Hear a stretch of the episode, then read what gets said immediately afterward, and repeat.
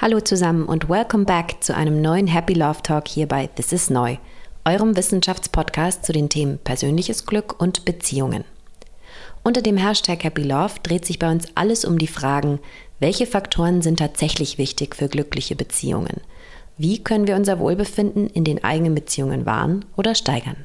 Mein Name ist Josephine, ich bin Psychologin, Paartherapeutin und Coach und jetzt starten wir mit der Folge, was stimmt eigentlich? Gleich und gleich gesellt sich gern oder Gegensätze ziehen sich an.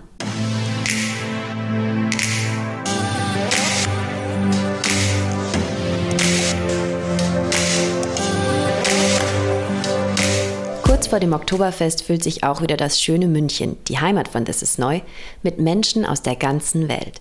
Mit Menschen, die einander ähneln und solchen, die ganz unterschiedlich sind – und wieder werden sich auch trotz Corona viele Blicke treffen, aus denen in kürzester Zeit Momente der Leidenschaft oder sogar Liebesgeschichten werden. Oft zwischen Personen, die von ganz unterschiedlichen Orten kommen, die vielleicht aus ganz unterschiedlichen Kulturen kommen, die ganz unterschiedliche Werte haben, unterschiedlich alt sind und unterschiedliche Interessen haben. Aber wie verschieden kann man eigentlich sein, damit es trotzdem noch klappt? Das heißt, wir trotzdem noch eine glückliche Beziehung führen können. Sollte man sich eher ähnlich sein oder wird das irgendwann langweilig? Hat man bei vielen Unterschieden überhaupt eine Chance, auch lange glücklich zu sein? Wir kennen sie alle, diese Sätze. Gegensätze ziehen sich an oder gleich und gleich gesellt sich gern. Aber was davon stimmt eigentlich?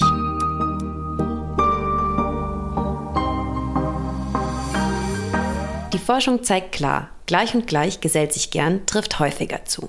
Gegensätze können sich zwar anziehen, wir sind fasziniert von der Andersartigkeit einer Person und finden das zu Beginn sehr toll, doch meist lieben wir jemanden, der uns eher ähnlich ist.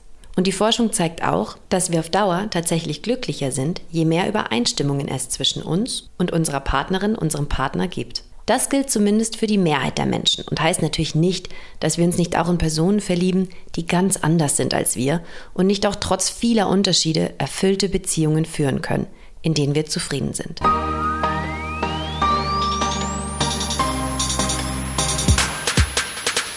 In diesem Happy Love Talk erfahrt ihr, was genau die Forschung dazu sagt und welche Gemeinsamkeiten eine Beziehung eher erleichtern, welche Unterschiede sie eher belasten können und was ihr als Paar tun könnt, um euer Beziehungsglück zu sichern oder wieder zu stärken, wenn ihr sehr verschieden seid. Studien zeigen, dass wir bereits eher Partner wählen, die uns in bestimmten Wesensmerkmalen ähneln. Das gilt besonders für die Merkmale körperliche Anziehung, Alter, politische Einstellung und den Intellekt. Grund hierfür ist zum einen, dass wir evolutionsbiologisch bestrebt sind, unser eigenes Erbgut aufrechtzuerhalten. Das sagt Karl Grammer, Evolutionsbiologe an der Universität Graz. Aber warte mal, mit verwandten Personen, also Personen, die viel unseres Erbguts teilen, Kinder zu zeugen, ist doch gerade nicht gut, sondern sogar total schädlich. Richtig. Zu ähnlich dürfen sich die Gene dann natürlich nicht sein. Für die Gesundheit des Kindes, zum Beispiel ein starkes Immunsystem, und auch die Weiterentwicklung der menschlichen Spezies ist es auch wichtig, seine Gene mit möglichst unterschiedlichen Partnern zu kreuzen. Ein anderer Grund dafür, dass wir bereits beim Kennenlernen eher jemanden auswählen, der uns in gewissen Wesensmerkmalen ähnelt, ist, dass wir bei der Partnerwahl meist in unserem gewohnten Umfeld unterwegs sind und daher auch einfach eher ähnliche Personen kennenlernen. Es war lange einfach wahrscheinlicher bei der Arbeit, bei unserem Hobby oder beim Ausgehen in die Lieblingspizzeria jemanden kennenzulernen, als zufällig an der Supermarktkasse. Ein Ort, an dem man eher auch auf ganz unterschiedliche Personen treffen kann, die gar nichts mit uns gemeinsam haben, außer dass sie ihr Grundbedürfnis nach Nahrung erfüllen. Heute ist das schon etwas anders. In andere Länder zu reisen bzw. im Ausland zu studieren oder zu arbeiten ist gang und gäbe. Einige Gesellschaften sind insgesamt offener geworden, auch für interkulturelle Paare oder andere Liebeskonzepte. Und das Kennenlernen passiert nicht mehr nur im physischen Leben, in unserer unmittelbaren gewohnten Umgebung, sondern viel online, wo es fast gar keine Grenzen mehr gibt. Der Funktionsmechanismus und die Erfolgsquoten von Dating-Plattformen zeigen aber gleichzeitig, gewisse Übereinstimmungen sind wichtig für das Liebesglück. Und das beweist auch die Forschung. Je ähnlicher sich Paare in bestimmten Punkten sind, desto länger bleiben sie zusammen und desto zufriedener sind sie mit der Beziehung. Was sind also nun diese Punkte, bei denen Übereinstimmung für unser Liebesglück förderlich ist? Und was kann man machen, wenn man sich mit seinem Partner, seiner Partnerin darin weniger ähnelt?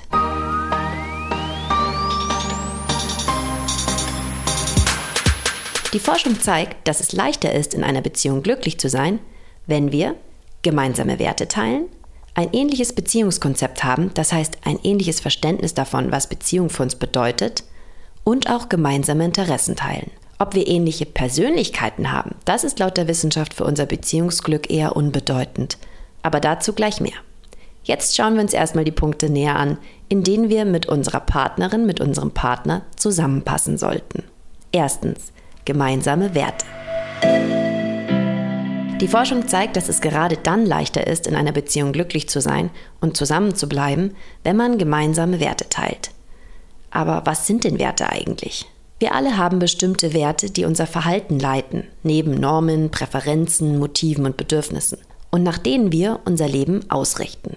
Manche bewusst und manche aber auch ganz unbewusst. Aufgrund unserer Werte haben wir bestimmte Vorstellungen vom Leben, die wir als richtig und wichtig bewerten. Je wichtiger uns ein Wert ist, desto stärker beeinflusst er unser Handeln und unsere Entscheidungen. Ein zentrales Merkmal von Gruppen, die zusammenleben, wie auch Gesellschaften, ist daher auch das Teilen bestimmter Werte. Würden wir unterschiedliche Werte vertreten, würden wir auch unterschiedliche Ziele verfolgen. Dinge tun, die die anderen in der Gruppe nicht richtig finden. Es würde also Konflikt und Reibung geben. Das heißt, je größer die Übereinstimmung in den Werten, desto einfacher und reibungsloser das Zusammenleben. Typischerweise teilen daher auch Menschen aus dem gleichen Kulturkreis eher ähnliche Werte.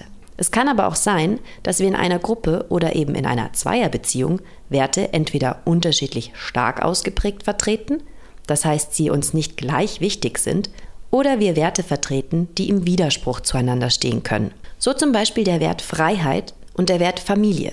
Diese beiden Werte können, müssen aber nicht im Widerspruch stehen. Hier kommt es ganz darauf an, welche Vorstellungen damit verknüpft sind. Ist unsere Vorstellung bei einem hohen Freiheitswert, dass wir uns gar nicht mit anderen abstimmen möchten, alles eigenständig entscheiden und zu jedem Zeitpunkt das tun möchten, was wir gerade wollen, dann kann das mit dem Wert Familie im Widerspruch stehen da Kinder nun einmal zumindest zu Beginn den Tagesablauf der Eltern mitbestimmen und das Kind nun mal zunächst versorgt werden muss, bevor wir eigenen Interessen nachgehen können, da es dies selbst noch nicht kann. Studien zeigen nicht nur eindeutig, dass eine Ähnlichkeit der Partner in persönlichen Werten zur Beziehungszufriedenheit beiträgt, sondern auch eine Ähnlichkeit in der politischen Einstellung. So konnte die Psychologin Sointi Laikas und ihr Team aus Helsinki zeigen, dass insbesondere die Partnerinnen der befragten Paare zufriedener mit ihrer Beziehung waren, wenn sie sich in ihrer politischen Einstellung auf der Dimension rechts bzw. links orientiert mit ihrem Partner ähnelten.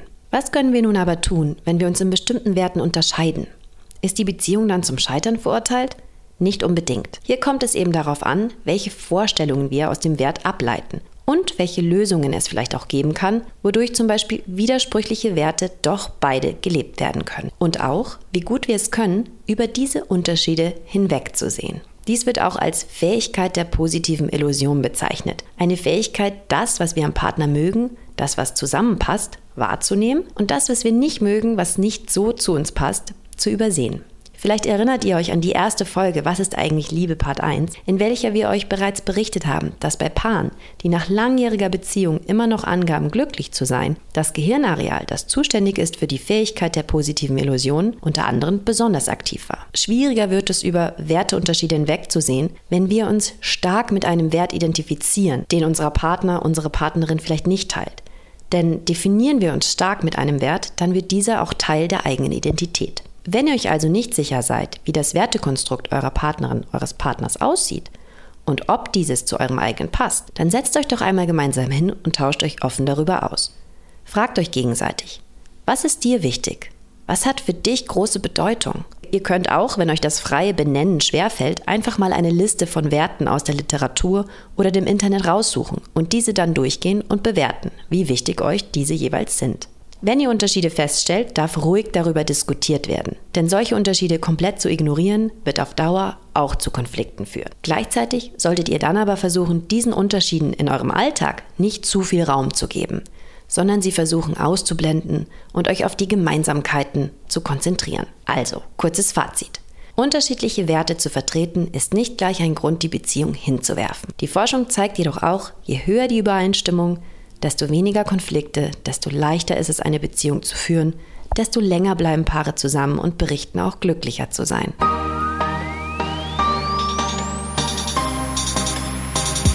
Wisst ihr also, welche Werte ihr und eure Partnerin, euer Partner mitbringt, könnt ihr nicht nur euer Verhalten, sondern auch eure Erwartungen an die Beziehung wesentlich besser verstehen und vorhersagen.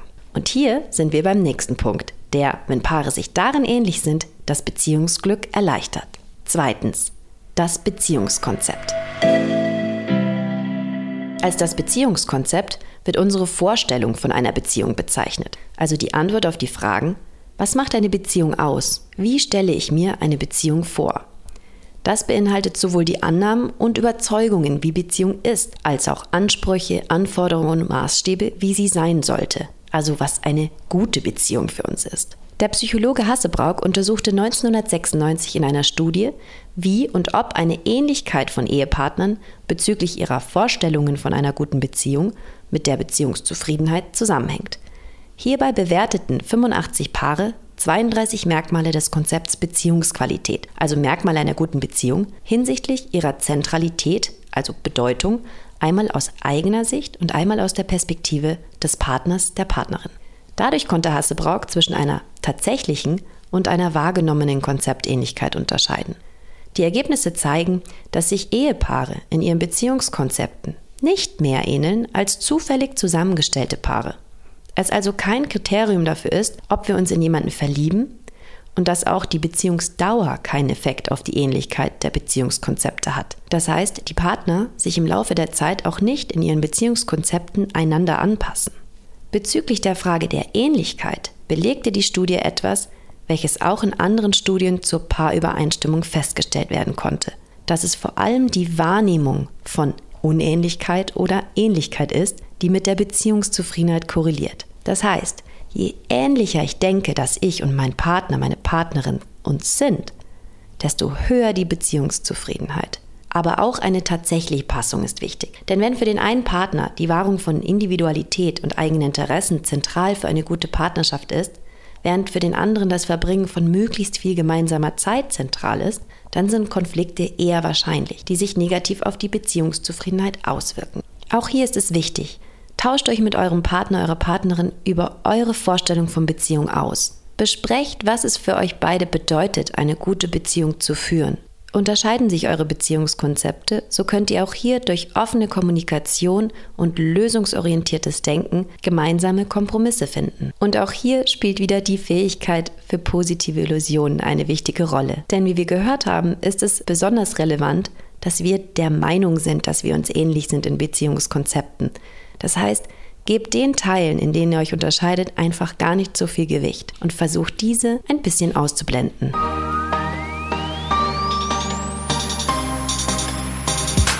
Kommen wir zum letzten Punkt, bei der eine Ähnlichkeit der Partner für das Beziehungsglück von Vorteil ist. Persönliche Interessen. Auch hier konnte Hassebrauk in seinen Untersuchungen zeigen, dass Partner umso zufriedener mit ihrer Beziehung waren, je mehr gemeinsame Interessen sie in ihrer Beziehung miteinander wahrnahmen. Das reiht sich logisch in die bisherigen Erkenntnisse ein. Gemeinsame Interessen bedeuten weniger Reibungspunkte. Zum Beispiel, wenn beide gerne in die Berge gehen oder auf der Couch flätzen. Unterscheiden sich die Interessen stark, so muss ausgehandelt werden, was in der gemeinsamen Zeit gemacht wird, was nervenaufreibend und beziehungsbelastend sein kann besonders wenn man keine Lösung, die für beide gut ist, findet. Professor Dr. Guy Bodenmann von der Universität Zürich hat mit seinem Team intensiv dazu geforscht, welche Faktoren entscheidend sind, damit Beziehungen gelingen.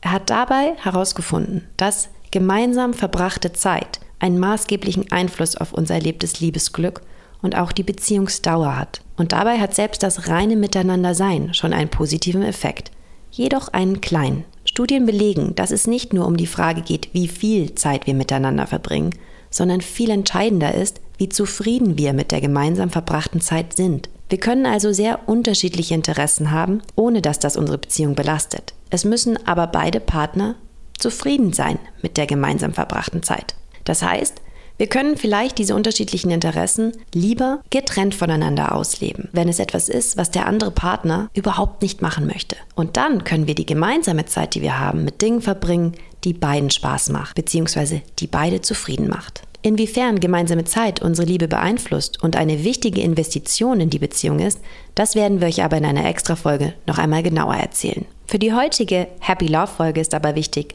gemeinsame Interessen machen es wahrscheinlicher, dass wir auch mit der gemeinsam verbrachten Zeit zufrieden sind, ohne viele Kompromisse einzugehen, was wiederum unsere Beziehungszufriedenheit fördern kann. Wir haben jetzt also drei Punkte kennengelernt, die eine glückliche Beziehung erleichtern. Gemeinsame Werte, ein ähnliches Beziehungskonzept und geteilte Interessen. Der ein oder andere fragt sich jetzt vielleicht, ja, und was ist mit Charakter bzw. Persönlichkeit? Das müsste doch auch besser klappen, wenn wir beide eher extrovertiert oder introvertiert sind, statt total gegensätzlich. Das ist tatsächlich nicht so. Es gibt zahlreiche Studien zum Einfluss der Persönlichkeit auf unsere Beziehungsqualität und Dauer. Doch die zeigen deutlich, dass die Ähnlichkeit der Persönlichkeit von zwei Menschen weder eine bedeutsame Rolle bei der Partnerwahl spielt, noch Einfluss auf die Beziehungszufriedenheit hat. Was diese Studien aber auch zeigen ist, dass sowohl die eigene Persönlichkeit als auch die des Partners die wahrgenommene Beziehungsqualität maßgeblich beeinflusst. Das heißt, unsere Persönlichkeit beeinflusst unser Liebesglück schon, aber es spielt eben keine Rolle, wie ähnlich wir uns in unseren Persönlichkeiten sind. Das bekannteste Modell der Persönlichkeit ist das der Big Five. So besagt dieses, dass es fünf Hauptfaktoren der Persönlichkeit gibt. Extraversion, Neurotizismus, Offenheit, Verträglichkeit und Gewissenhaftigkeit. Jeder Mensch besitzt jeden dieser Faktoren in unterschiedlicher Ausprägung. Habe ich eine stärkere Ausprägung im Neurotizismus, so bin ich emotional eher labil, ängstlich oder nervös und ruhe weniger in mir. Bezüglich Neurotizismus zeigt sich der größte negative Zusammenhang mit der Partnerschaftsqualität. Jedoch spielt hier der eigene Neurotizismus eine größere Rolle als der des Partners. Sprich, bin ich selbst neurotisch, so bewerte ich die Partnerschaftsqualität auch geringer, als wenn mein Partner neurotisch ist. Auch wenn eine Persönlichkeitsähnlichkeit keinen direkten statistischen bedeutsamen Einfluss auf die Beziehungsqualität hat, so konnte gezeigt werden, dass je mehr ich mich mit meinem Partner in der Persönlichkeit ähnle, desto ähnlichere Gefühle ich auch in einer Situation erlebe. Diese Emotional Similarity hängt wiederum mit einer höheren Beziehungszufriedenheit zusammen. Das heißt, wir können bei einer uns ähnlichen Persönlichkeit den emotionalen Zustand besser verstehen und fühlen. Dadurch erleben wir in Interaktion mit der uns ähnlichen Persönlichkeit auch weniger Konflikte und Meinungsverschiedenheiten.